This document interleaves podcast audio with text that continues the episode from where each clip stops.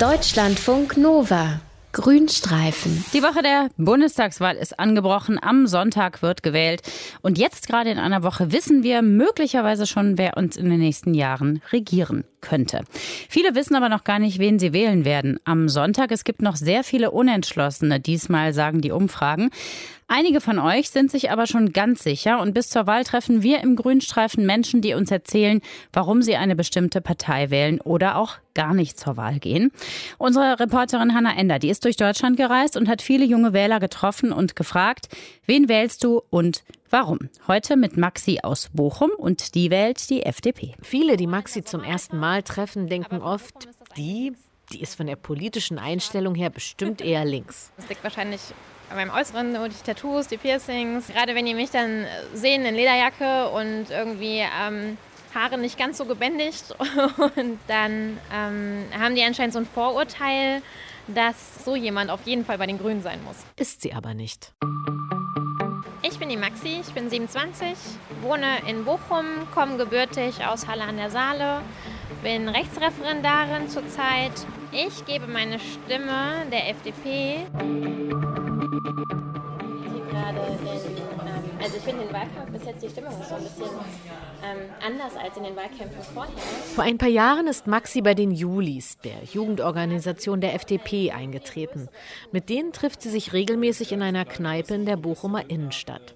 Auf dem Tisch liegen Wahlkampf-Giveaways wie Kondome mit dem Slogan Endlich wieder rein, also in den Bundestag.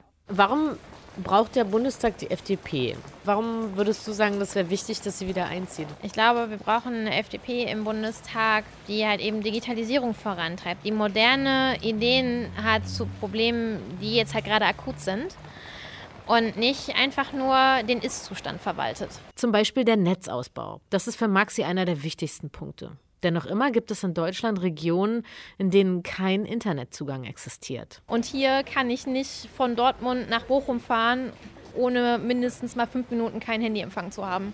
Und das ist halt in NRW, in Deutschland, in Europa im Jahr des Herrn 2017, finde ich, ein absolutes Unding. Und alle Länder, auch die eine viel, viel schlechtere Infrastruktur oder halt auch viel schlechtere Staatsfinanzen, Steuereinnahmen alles haben, haben trotzdem es geschafft, mit der Digitalisierung mitzuziehen. Und wir vertrödeln da so viel Zeit. Die FDP fordert in ihrem Wahlprogramm ein Digitalministerium, das sich der Sache annimmt.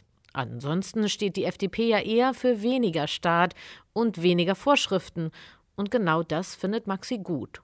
Etwa die Legalisierung von Cannabis oder Sonntagsöffnungszeiten für Einkaufsläden. So viele Leute arbeiten einfach vollkommen egal, welcher Tag ist. Krankenschwestern, ähm, Pflegepersonal im Allgemeinen. Feuerwehrleute, Polizei, ähm, Gastronomietreibende, alle gehen arbeiten, ist egal, ob es Samstag, Sonntag. Aber wenn es um den Einzelhandel geht, da tun wir so, als würde daran die Zivilisation zugrunde gehen. Auch sonst, findet Maxi, sollte sich der Staat eigentlich so wenig wie möglich in die Regulierung der Wirtschaft einmischen. Auf ihrem Facebook-Profil steht Meine Lieblingsposition CEO. Aber wird sie die Chance dazu haben? Der Frauenanteil in den Chefetagen der großen Unternehmen in Deutschland liegt bei gerade mal 6,1 Prozent.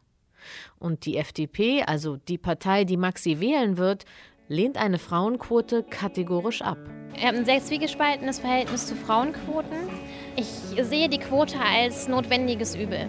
Ich finde es schade, dass das so ist, aber ich finde es auch naiv zu glauben, dass sich das Problem so schnell gesellschaftlich wandeln würde.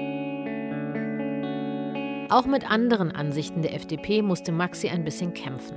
Christian Lindner hat in den letzten Tagen so ein bisschen für Aufregung gesorgt. Der hat gesagt, wir sollten syrische Flüchtlinge auch durchaus dann wieder zurückschicken, wenn sozusagen das Land befriedet ist. Da haben alle äh, so ein bisschen aufgeschrien.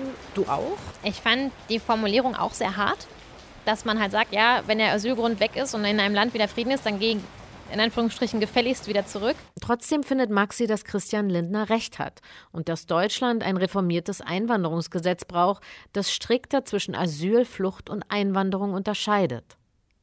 Die FDP, das hört man auch immer wieder, sei die Partei der sozialen Kälte. Nö zur Mietpreisbremse, Mindestlohn und Reichensteuer. Dafür ein abgespeckter Sozialstaat. Für Maxi ist das okay. Wir brauchen auf jeden Fall ein soziales Sicherungssystem. Gleichzeitig ist es aber so, dass halt eine Besteuerung von Reichtum, was auch immer dann Reichtum ist, nicht dazu führt, dass es allen anderen auf einmal besser geht. Ähm, wir dürfen, glaube ich, uns nicht, auch heutzutage nicht mehr darauf verlassen, dass der Staat das alles schon irgendwie wuppt und dann sich schon um uns kümmert. Und dann sagt Maxi noch was Überraschendes. Weder Schwarz-Gelb noch Jamaika wären Koalitionsoptionen, die sie gut fände. Im Gegenteil.